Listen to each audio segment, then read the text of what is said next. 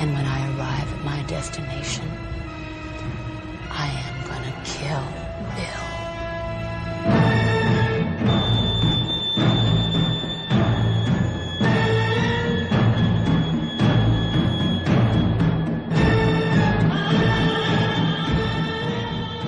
Olá, você que é obcecado por porquinhos da Índia, bem-vindos ao Odeio Cinéfilos, o seu podcast semanal sobre cultura pop. Hoje vamos falar sobre uma série de comédia britânica que fez a rapa ano passado no Emmy, no Globo de Ouro, no BAFTA, Fleabag, criado por Phoebe Waller-Bridge. E para comentar essa série magnífica, esplendorosa, tenho três convidados mais esplendorosos ainda e magníficos meus três amigos pessoais, Alicia, Davi e Gabriela. Alicia, fale oi. Oi. Davi, diga olá. Oi, oi. Eu falei olá. Fale oi, Gabi. Olá. Oi, oi, oi, oi. Viu? Oi, Ninguém te obedece nesse podcast, Carlos. Ninguém, gente. O podcast tem meu nome, mas quem manda são os convidados. Então, como eu havia dito há alguns segundos atrás, nós vamos falar sobre Fleabag, uma série de comédia britânica criada pela também britânica Phoebe Waller-Bridge. Mas antes, creio que o público ou os ouvintes do Odeio Cinéfilo querem saber mais sobre essas três personas que estão aqui digitalmente nessa entrevista, nesse bate-papo gostoso. Vamos lá. Gabi, começa por você. Fala o que você faz da vida, Meu Deus. o que, que você, qual a sua pretensão para o futuro, é, o que você acha sobre a Phoebe Waller-Bridge e sobre Fleabag. Faz sobre, um pouquinho sobre sua vida, quem é você. Bom, eu faço letras, né, no caso. Pretensão para o futuro nenhuma. Não, brincadeira, não sei. É, Acho a Phoebe Waller, Waller-Bridge maravilhosa, mulher perfeita. E é isso aí. Alicia, fala aí o que, que você faz da vida, quem é você. Os seus fãs anseiam por isso.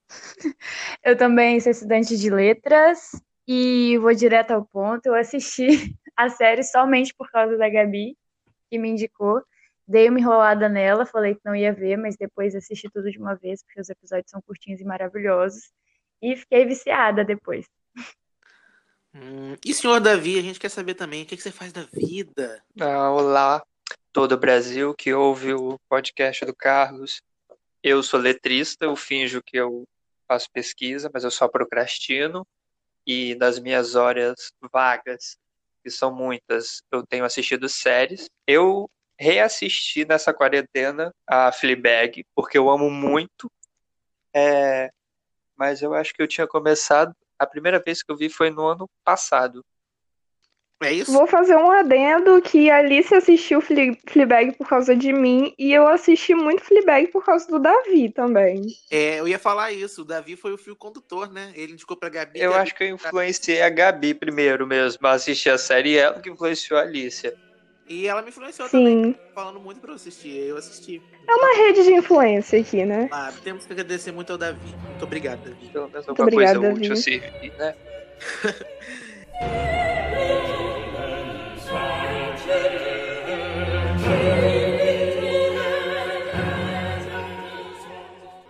Então, começando a falar um pouquinho sobre a, sobre a série Fleabag, né? Ela é criada pela Phoebe Waller-Bridge e baseada num meio que um stand-up comedy, um monólogo que ela criou em 2013 para o teatro. Em 2016, acho que foi a BBC que encomendou uma primeira temporada com ela para transformar o seu, a sua peça de teatro numa, numa série de comédia. E ela fez e chocou a crítica na época, porque é, ela escreveu de uma maneira muito real sobre ah, o que é ser mulher, né? E falando sobre temas como é, sexualidade feminina, sobre o luto, sobre é, problemas familiares, tudo no ponto de vista de uma mulher muito real. Ela se baseou muito na vida dela, é, muito do que está ali ela realmente viveu, assim, ela deu uma alterada, é claro, né? Mas é muito baseado nela. E aí, em 2016 lançou a primeira temporada, fez sucesso, mas não tanto quanto a segunda temporada que foi lançada ano passado e que foi uma coisa assim estrondosa, crítica, acho que ela tá com 100% de aprovação no Rotten Tomatoes. Ela ganhou todos os prêmios que vocês imaginarem. Ela ganhou Emmy de melhor atriz de comédia, melhor roteiro, melhor série de comédia, o BAFTA, ganhou o Globo de Ouro, ganhou o Critics' Choice Awards, o People's Choice Awards, tudo que vocês imaginarem. Ela ganhou todos os prêmios e tornou ela mais visível para o mundo, porque ela era conhecida assim como porque né, fez uma série na BBC, mas depois de Fleabag, ela foi chamada para escrever, inclusive, o roteiro do novo filme do James Bond, o Sem Tempo para Morrer. E Uau. pois é, você não sabia isso não, Chique. Davi? Oi, Não sabia não? tô ouvindo. Não, Pois é, rapaz, ela foi chamada para escrever o roteiro e é muito engra- engraçado. E engraçado não, é muito bom, interessante, porque eu acho que ela é a primeira roteirista mulher a escrever um filme de James Bond. James Bond tem mais de 25 filmes. E E ela, ela é uma escritora incrível, porque não é a primeira série que ela vai escrever, no caso, sobre algo que não seja comédia. Ela também é a criadora de Killing Eve, não é? Aham, ela, ela. Na verdade, Killing Eve é uma série de livros e ela é, desenvolveu para televisão. E é como se fosse a criadora da série. Ela foi a Ah. showrunner e a escritora da primeira temporada. Foi indicada ao Emmy por- pelo roteiro. Também é uma série muito premiada. Essa eu E- ainda não assisti. Eu também não. Tem que assistir. E ela foi chamada para fazer o, o 007 porque numa entrevista antiga dela ela criticava o, o personagem James Bond de todos os filmes da série por serem muito machistas, terem sempre a Bond Girl que é uma mulher de biquíni, super sexualizada. E aí ela foi lá e chamaram ela, achei muito interessante. Ela também participou do filme Solo, uma história Star Wars, que ela interpretou um robô, não sei o nome do robô agora, e porque o filme é ruim. E e é isso, ela tá sendo uma das pessoas que tá mais, mais tá trabalhando em Hollywood, no Ela show- tá em alta. tá muito em alta. E a gente escolheu falar um pouquinho sobre Fleabag, porque como vocês devem ter- terem percebido, nós quatro gostamos muito da série. Achamos ela um pouco genial demais. E vamos falar um pouquinho sobre ela, né? Ah, a primeira temporada, então, ela. Na verdade, a primeira e a segunda temporada, né? Falam bastante sobre a relação dela com os homens, com o sexo, com a família dela, com o pai dela, com a madrasta, com a irmã, e aborda uns temas muito é, interessantes a serem discutidos, como o luto. The Emmy goes to Phoebe Waller Bridge. Acho que a gente pode começar então falando um pouco sobre como a série aborda o luto, né? Porque ah, na primeira temporada, logo no primeiro episódio, a gente fica sabendo que a Fleabag, ela. Ah, isso é importante que seja dito. Alguns personagens não têm nome. A gente tem a Claire, que é a irmã dela, que tem nome. A gente tem mais quem? Não sei. Não sei mais quem tem nome. O ex dela, O ex dela tem nome também, é verdade, só que eu não lembro qual. E alguns personagens. Harry. Harry? Aham. Ótimo, Harry. Ah, é, ele tem um dinossaurinho. Nossa, eu tinha um dinossauro igual aquele quando eu era criança. Mas enfim, voltando. É, alguns personagens não tem nome, a gente só conhece como pai, madrasta. A madrasta. Exatamente. E ela a gente chama de Fleabag, que é um termo é, pejorativo em inglês para mulheres. É como se fosse uma mulher no fundo do poço. É, eu já li em algum lugar também que é como se fosse uma vagabunda. Posso estar errado, acho que alguém me falou isso, não sei. Se fosse promíscua mesmo. É, promíscua, exatamente. E aí ela, a gente chama ela de Fleabag porque é o nome da série, né? E pelo que eu percebi, ninguém chama ela de Fleabag na série, que eu me lembro, pelo menos. Mas enfim, é, a gente sabe então que a amiga da Fleabag, a melhor amiga dela, que tinha uma cafeteria com ela, acabou se suicidando. E aí ela meio que, ao meu ver, ela tenta renegar a morte da amiga de várias maneiras. Ela não quer aceitar que a amiga dela morreu e tal. E aí eu queria saber como Tanto que ela reafirma é, durante a temporada inteira que foi um suicídio acidental e que não foi proposital de fato.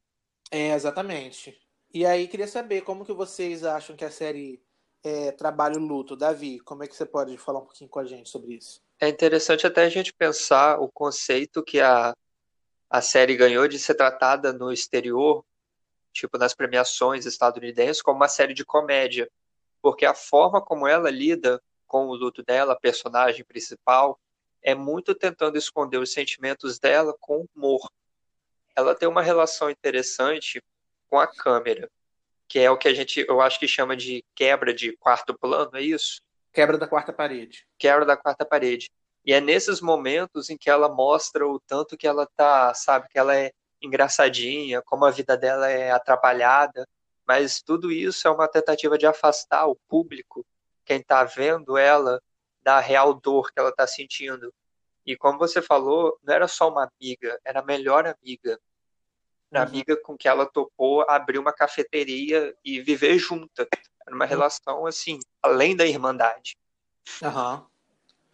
É, e o que você falou sobre a quebra da quarta parede, isso é interessante que seja dito. É um recurso que a Phoebe é, colocou na série, que ela é roteirista, né? Como eu disse. Uhum. E é, como o Davi falou, essa parada de tentar colocar um humor para mascarar o que ela realmente sente. E também é um recurso para aproximar a personagem da gente, a gente se sentir como um amigo para ela, que às vezes acontece uma parada com ela, ela olha, dá uma olhadinha assim para a câmera, a gente percebe meio, sabe quando você sente, sabe o que, que seu amigo tá pensando só com o olhar? A gente se torna muito íntimo dela. E eu concordo completamente com o Davi falou. Gabi, Alice, alguém quer falar alguma coisa? Eu acho que ao mesmo tempo ela usando essa essa quebra da quarta parede para ser íntimo da gente, ela também não revela tudo. É como se a gente fosse íntimo dela, mas ela ainda tivesse os seus segredos, tanto que o segredo é só revelado no final da temporada, né? Aham. E, e vem a rejeição, e vem tudo, e não tem, não tem essa, esse contato direto, assim, é, nosso com ela como a gente imagina, né? Uhum. Perfeito. Essa visão que ela dá para o espectador, ela é muito manipulada só até onde ela quer que ele vá. E tanto isso é um fato interessante que, com o final da primeira temporada, a criadora, ela também tinha entendido que era um final dessa relação. Então ela não tinha ideia de como ela retomaria a história a partir de uma segunda temporada, sendo que aquela relação que ela conseguia manipular, ela não consegue mais. Alice, quer falar alguma coisa sobre o tema do luto? Me senti contemplada já. Ok, então. É, um segundo ponto muito importante, que é meio que o fio condutor da primeira temporada e muito na segunda, é a relação dela com a família, né? Porque a gente não conhece a mãe dela, que é falecida, mas a gente conhece o pai dela, a irmã Claire, uh, o cunhado e também a madrasta. E eu acho que alguns dos melhores diálogos, o melhor diálogo, o melhor episódio para mim, que é um primor de roteiro, é o primeiro episódio da segunda temporada, que tem uma cena num jantar, no restaurante, que a gente vê um pouco mais sobre a relação dela com a irmã e como que é a personalidade da irmã, sabe? Porque isso não é, é um pouco spoiler, mas acho que pode ser dito. Na cena em questão, a irmã dela estava tentando engravidar, eu acho, alguma coisa assim, e não estava conseguindo. E nesse dia, no jantar no restaurante, ela acaba tendo um aborto espontâneo. É, ela vai pro, pro, pro banheiro, acaba tendo aborto. A Fleabag vai lá, tenta ajudar ela, levar ela pro hospital, só que ela não quer. E aí elas voltam pra, pra mesa de jantar. E a Fleabag diz que na verdade ela teve um aborto espontâneo, tomando aquela situação para ela, meio que para proteger a irmã do marido, que a gente sabe que na primeira temporada é um baita de um escroto, né? Fora que a gente tem a, a relação dela com o pai, que é uma relação meio. No final a gente tem um resquício mais, eu consigo entender assim, de, melhor, de melhora na relação dela com ele, né? Tem uma cena que eles estão no. É, como é que fala? É sótão em cima? Porão? Não sei. É sótão, né? Sótão. Uhum. Isso, no, que eles têm uma conversa e tal. Mas na primeira temporada, inclusive, eu acho que no primeiro episódio, tem uma cena que ela chega de madrugada na casa do pai. É, e aí ele fala com ela, uma, ela fala, ah, eu tô sentindo isso, isso, isso, me sentindo uma merda e tal, sou isso, isso e isso, e ele, em vez de consolar a filha, ele fala, ah, você puxou isso da sua mãe. Meio que colocando a culpa na, na mãe dela, de porque ela, porque ela é daquele jeito, porque ela é assim. E isso passa a imagem de um homem extremamente hum, é, distante. Machista, distante das mulheres, machista. Para eles, eu entendi que a mulher para ele é só a companheira dele que tá ali do lado dele, mas que não significa muito. Na verdade, ah. na verdade, o que eu vejo muito da relação da Fleabag com o pai dela é que o pai dela carrega tanto, tanto esse luto pela perda da mãe dela, né? Aham. E ele projeta muito esse luto na Fleabag. Eu vejo muito isso, que, tipo, ele tenta evitar muito ela, né? Não sei se isso é um spoiler, mas Uhum. Aham, não, não é spoiler não, pode falar, é verdade. eu vejo que ele projeta muito esse luto que ele sente pela, pela mulher dele na Fleabag, porque por, pela semelhança que ele destaca tanto nela, né? Hã? Que ele fala sempre que ela é muito parecida com a mãe dela e que muitos traços dela ela puxou da mãe dela. Então, assim, e o próprio casamento dele, né? Depois, Uhum, é, com a outra mulher. Isso. E a relação dela com a, com a, eu ia falar fada madrinha, com a, com a madrasta também é muito interessante, porque dá pra perceber que elas não se gostam. E os diálogos das duas são incríveis, porque são umas farpas sendo trocadas, sabe? Um diálogo muito É de uma passiva-agressividade passivo-agressivo. constante. Isso, passividade e agressividade, exatamente, passivo-agressivo. Porque o texto que a Phoebe escreveu é muito ácido, sabe? É muito. É um tiroteio, sabe? Uma tá, tá, tá, é, dando alfinetada na outra. E a Olivia Colman, que interpreta a madrasta, ela faz um, dá uma interpretação muito boa, porque você sente raiva da mulher, sabe? Maria Eduarda, minha irmã, assistiu e ficava com ódio dela, com nojo, porque ela é uma mulher meio falsa, cínica. Ela fala as coisas e continua com um sorriso na cara, como se tu tivesse as mil maravilhas tal. E eu acho muito interessante ah, o relacionamento dela com a madrasta, como é abordado na série. O jeito que ela escreveu o- o- os diálogos. E quando a gente soma essas relações familiares da personagem principal com o luto dela, a gente percebe como ela é uma pessoa solitária. E era algo que eu não tinha reparado até eu reassistir as duas temporadas de novo, porque no começo a gente fica preso nesse cotidiano que ela vai apresentando pra gente, cheio de, sei lá, atrapalhadas da parte dela, e a gente fica meio que encantado pela parte da comédia. Mas ao mesmo tempo, o drama que ela traz no texto dela é uma coisa assim incrível. Foi a série de comédia. Eu acho que eu vou continuar me referindo como série de comédia, porque todo mundo chama assim, mas foi a série de comédia em anos que me fez rir de verdade, e não só acompanhar uma claque de risada. Essa série, ela, ela, é, ela, é, ela tem umas sacadas geniais que faz a gente rir muito e ao mesmo tempo ela tem as partes de drama muito, muito dramáticas. A Gabi mesmo falou que chorou bastante. E inclusive a gente ela é classificada em alguns lugares como uma tragicomédia, né? Porque é uma comédia dramática, mas tipo muito dramática.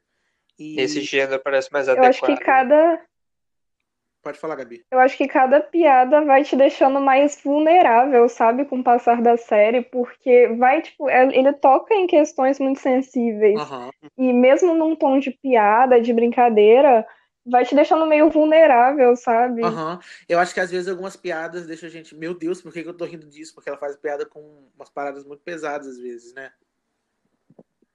Sim. Uma relação muito boa também que a série traz pra gente é dela com a irmã dela.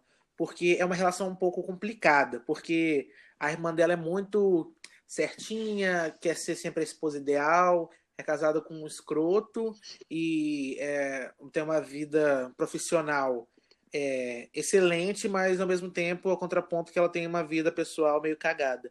E a relação das duas é meio tipo, elas às vezes trocam umas farpas, mas ao mesmo tempo elas têm um carinho muito grande uma pela outra, elas estão sempre dispostas a se ajudar. Inclusive, uma das cenas mais bonitas para mim, eu acho, é na segunda temporada, acho que no último episódio, que não vou falar o contexto para não dar um spoiler, mas a Fleabag fala para Claire que a única pessoa que ela correria num, num, em um aeroporto para parar o, o, o voo para chegar na pessoa seria a própria irmã.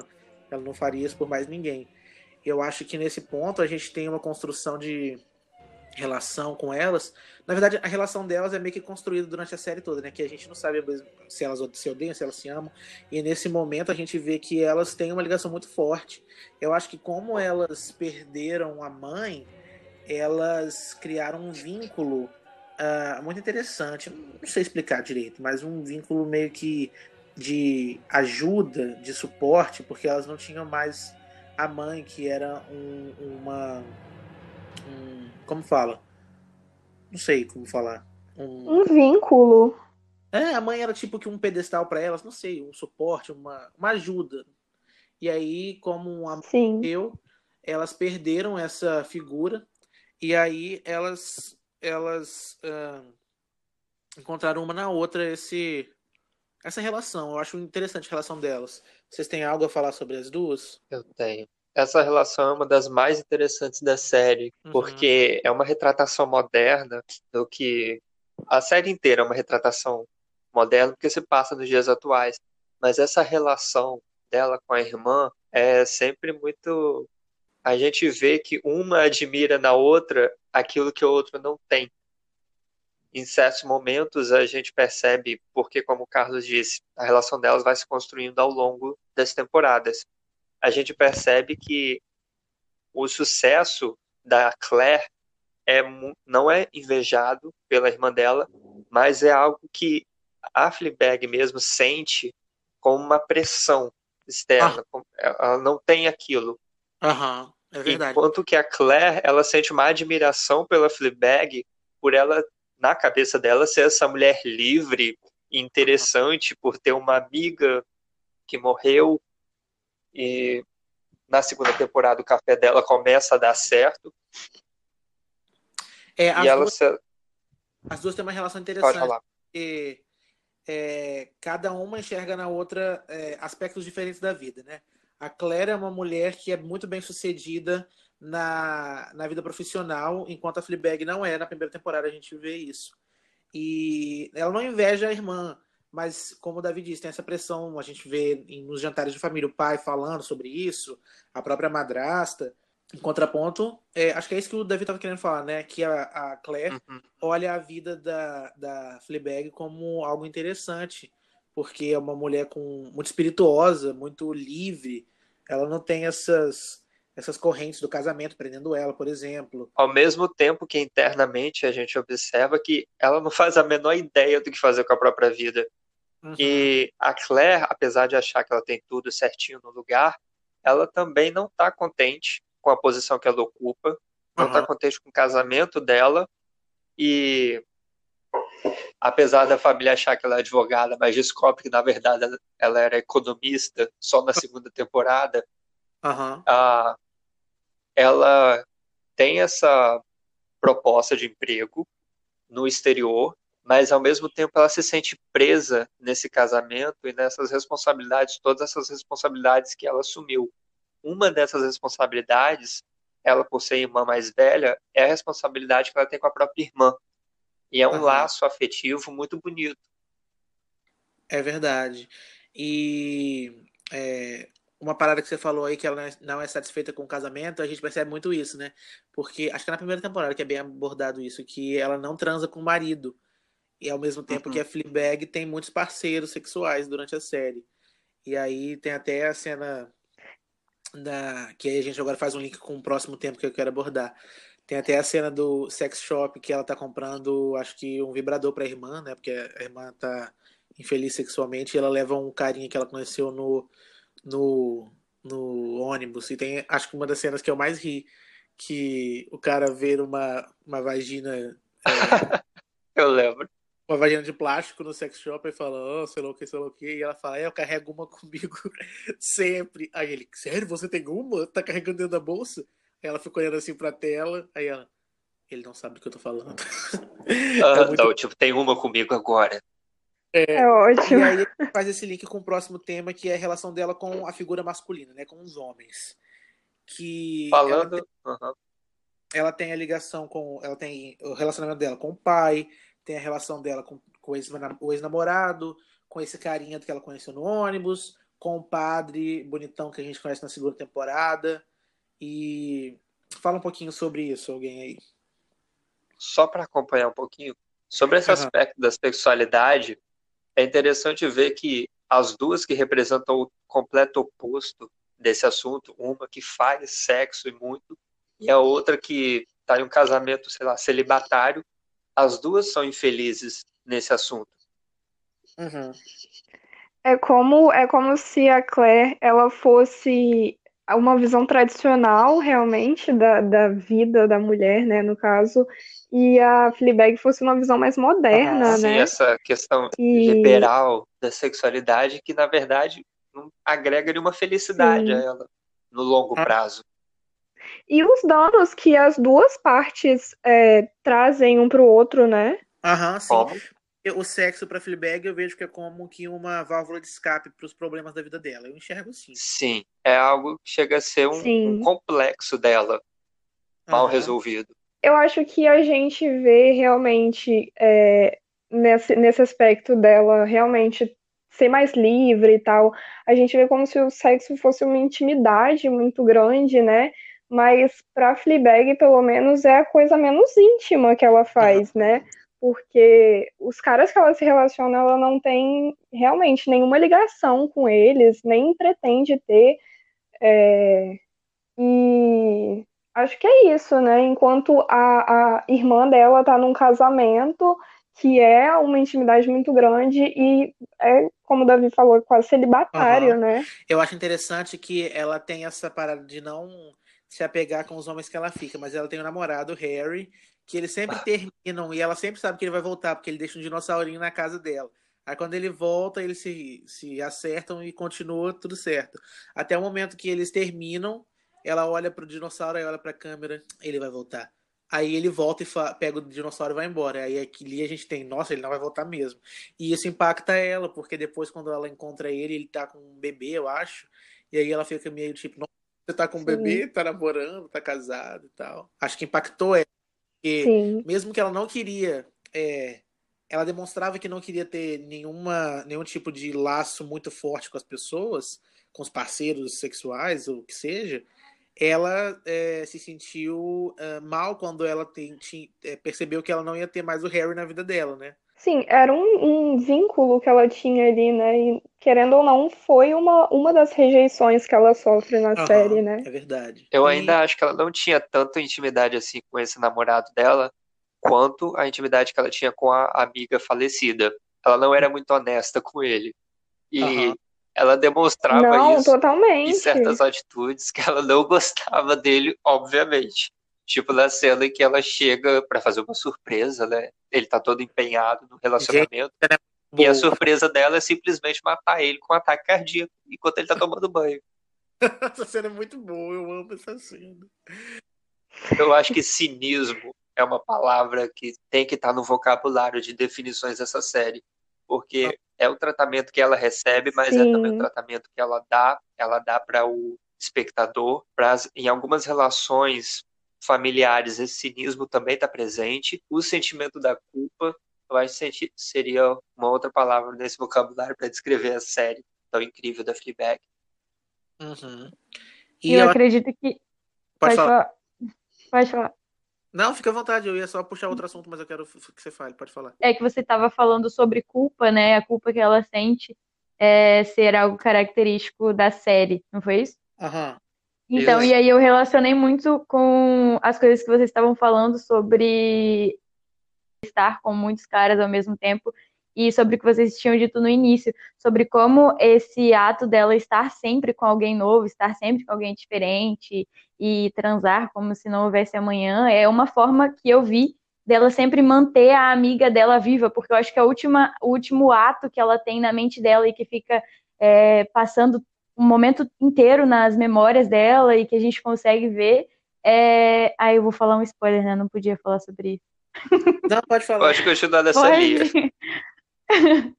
Mas aí é, é sempre aquela a, a parte que- com que ela tá traindo a amiga dela, né, e tudo mais. Então, é, ela sempre lembrar disso, ela sempre é, lem- lembrar dessa culpa e se martirizar, é tipo uma forma dela se castigar, já que ela não conseguiu fazer isso, né, antes da amiga dela se suicidar. Ela se sente tão culpada que ela quer se castigar a vida inteira. E aí essa solidão de não conseguir criar vínculos, essa solidão de não conseguir se, se entregar de verdade para alguma pessoa, né? É, eu vejo muito que tem a ver com o último relacionamento dela, em que ela se entregou totalmente, foi uma amizade muito duradoura, mas que ela acabou estragando. Então ela continua agora castigando a si mesma, e eu acho que isso é muito doloroso, é uma parte muito dolorosa. A gente ri, mas como o Carlos falou, é, é uma tragicomédia, né? A gente tá rindo e tá tipo, meu Deus, isso é tão triste. E, enfim, eu acho que é isso. Sim, Aham, porque perfeitamente. a tragédia dela, no caso dela, não tem punição. Então ela não tem Uhum. outra carrasca senão ela mesma. Uhum. E ela não, Aham. não tem como ela ressuscitar a amiga dela e falar, ei, eu te traí. Eu acho que es- essas conversas são as mais restauradoras, né? Mesmo que você nunca volte a, a, a ser amigo da outra pessoa, quando você consegue confessar algo pra alguém, você já se sente, tipo, menos um peso nas costas e menos um segredo que eu tô carregando a vida inteira pro meu túmulo. É aquela sensação de se livrar do passado que ela não consegue, justamente porque ela não consegue ressuscitar a amiga dela para falar tudo isso. Bem interessante. Isso. Tanto que ela fala muito que tudo que resta dela é o corpo dela, né? Como se não tivesse mais nada, mais ninguém, porque só resta o corpo dela e, e reje... a... sofrer uma rejeição do próprio corpo, assim, é, seria a pior coisa que aconteceria com ela, né? Sim, e essa, Aham. essa reação, né, exagerada de tipo, ela tem, ela, e ela não conta sobre, sobre essa traição é, com amigas para ninguém, né? Então eu acho que ela tem muito desse medo de uma punição é, das outras pessoas, uma punição social, né? Que possa vir sobre ela. Então ela acaba fazendo é, tudo para não ser criticada, mas de alguma forma, sabe? É- ela visivelmente está agindo de uma forma com que ela não quer agir. Ela se sente, eu vejo muito desconforto nela o tempo inteiro. Aham. E nessa primeira temporada, apesar da gente perceber que é sempre essa temática do corpo, sexualidade, ela busca, eu acho que o único episódio é uma, em uma consulta psiquiátrica, ou, ou é- seria na Uhum. segunda temporada que ela É faz isso? É na segunda. É na segunda. É na segunda, porque na segunda temporada tem muito dessa temática espiritual e psicológica que ela precisa Uhum. tratar. É, Eu, eu acho que a segunda temporada é meio que a rendição dela, enquanto que a Sim. primeira é esse martírio. Uhum. Eu vi em algum texto ou em algum vídeo que essa segunda temporada é sobre a, a, a- ela tentando achar o amor próprio dela, né? Depois que ela se martirizou, que ela se culpou e tal, ela tá tentando encontrar o amor pra ela. E aí a gente faz um gancho, né? Dessa questão que o Davi acabou de falar sobre espiritualidade e sobre amor. A gente tem a figura do padre gato, né? Que ela Uhum. que é como ele é chamado né, no mundo, porque ele não tem nome, é só o padre gato que ela o fala. Fábio de Mello. O ícone brasileiro, padre com certeza. ela se apaixona por um padre, um cara que não pode se relacionar com, com as mulheres de uma maneira amorosa. E é muito absurdo, sabe? Que ela tenha tido tantos parceiros, tantas opções, entre aspas, para ela se apaixonar e ela se apaixonou logo por um padre. É muito significativo que na primeira temporada ela tá, tipo, saindo com os caras adoidada, assim, e na segunda temporada, justamente a temporada da, da rendição dela, ela se apaixona por, por uma pessoa que realmente não pode se relacionar com ela, né? Aham. Alicia? O Davi ia falar algo sobre é muito significativo ela estar se relacionando com o padre. Pode falar que depois eu falo. Não, é isso mesmo, pode comentar. Não, eu sei o que você ia falar, é muito interessante, por favor, fala. É bem parecido com a da Gabi, dá pra falar a verdade, eu não quero repetir. Ah, então tá bom. Não, é que eu vejo muito uma relação de, de tipo, ela se apaixona pelo padre e é a primeira pessoa assim que a gente vê com que ela começa a ter aquele relacionamento mais profundo, tanto que ele até consegue quebrar essa quarta parede também, né? Mas eu continuo vendo um ciclo de repetição, porque é, a- é com, em relação à amiga dela, né? Porque é, esse cara com quem, quem foi o estopim, né, desse desse, de toda essa tragédia, era uma pessoa, exatamente a única pessoa com quem ela não podia se relacionar.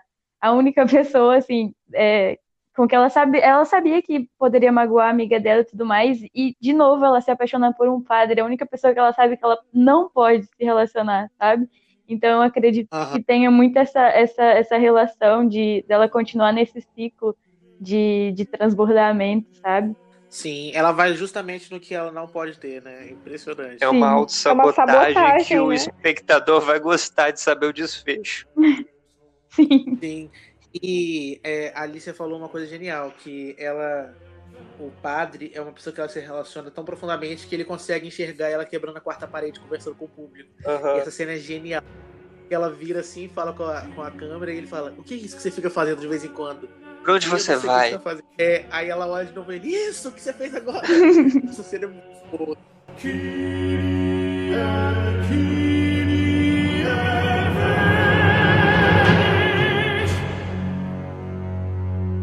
Eu não consigo não falar de Fleabag de uma forma positiva, até por ser uma produção de uma mulher e eu acho, tipo, todas as obras, né, que são capitaneadas por mulheres, elas elas passam muito além de uma perspectiva feminina, elas trazem mesmo a vivência feminina. Então, eu acho até que uma- é, tem uma diferença, né? Tipo, eu e a Gabi assistindo deve ter sido uma experiência diferente da, do Carlos e do Davi assistindo a, a série, A porque... minha experiência foi de assistir a desgraça ali dos outros. Então, e tipo, E eu, eu consigo, eu consigo me identificar de uma forma muito íntima. Eu acho que a Gabi também com a Fleabag e com e com os sentimentos que ela tenta passar, sabe? Não é só a perspectiva, mas é tem muito a ver com a vivência mesmo. Então, sei lá, E eu, de eu- como a gente se relaciona mesmo, né? Sim. Porque é muito, é muito característico, é muito, tipo, foi muito uma coisa que a gente comentou quando você estava assistindo e eu estava acompanhando você assistindo, né? Hum, Que a gente consegue se identificar com o que ela vive, porque é uma coisa Sim. muito universal, né? E é uma coisa que, que a gente já viveu em algum ponto, ou a gente ainda está vivendo, a gente vive a nossa vida inteira mesmo, né? Sim, exatamente. E Aham. ela não é chamada de nenhum nome é, a, série inteira, que nem o, o Carlos estava dizendo, né? Tipo, é, ela, não, ela não é chamada de Fleabag, ela não é chamada pelo nome, ela não tem nome, então ela pode ser qualquer pessoa, ela pode ser eu, ela pode ser a Gabi, ela pode ser qualquer mulher, ela se encaixa no universo feminino, ela traz dores, feridas, marcas, cicatrizes, que a gente também traz o tempo inteiro com essas vivências malucas, né? que com certeza os homens também trazem mas é, uma experiência feminina que é bem mais marcante, né? Que não sei, para mim foi uma experiência bem bem louca assistir, então eu não consigo deixar de falar de uma forma positiva de Fleabag. É, é uma série que fala bastante com o público feminino. E com essa grande, essa grande falada, essa grande, esse grande pronunciamento, Esse discurso Ai, gente. maravilhoso. a gente encerra então o episódio de hoje sobre Fleabag. Eu gostei muito de gravar esse episódio, acho que foi o episódio mais sério que a gente gravou, né? Uma coisa Também meio- acho, pra uma série de comédia. É, é sério, são assuntos meio pesados, muito sérios. É, queria agradecer, então, é, primeiramente a Davi, Gabi e Alice que participaram. Gente, muito obrigado por colaborarem com o podcast. Agradecer também a você que ouviu até agora. Muito obrigado. Eu peço que você siga a gente aqui no Spotify, compartilhe também no Instagram e no Twitter. Me marquem eh, e me sigam também. O meu arroba é Carlos Carvalho V. E também podem seguir a Alice, a Davi e também a Gabi. Ué? Façam um merchan aí das suas contas, se quiserem. É, por favor, Ninguém não quer? me sigam, porque eu não sei pra onde eu tô indo. Eu. Frase de caminhão, meu Deus, Davi, que vergonha. Eu colocaria se eu tivesse. Por favor, também não me Então, é- sigam, mas eh, ouçam Eleanor Rigby dos Beatles, porque eu acho a cara dessa série. Só isso. Ótimo, deixa eu fazer um merchan então pra Lady Gaga. Ouçam cromática. Muito bom. Sim, se vocês quiserem, podem me seguir, tá? No Instagram é Gabi X de Nadai. Gabi, Ela é uma ótima fotógrafa. Vocês vão gostar do perfil dela. Curtam, melhores fotos comentem. tiradas na UFS. Então, vai ter mais dois mistérios do pop, que são as redes sociais de Davi e de Alice. Vocês nunca saberão. Até o próximo episódio. Não sei sobre o que vai ser, vou decidir ainda, mas vou gravar pra vocês, tá bom? Tchau, tchau, gente. Tchau aí, gente. Tchau. Tchau. Até a próxima.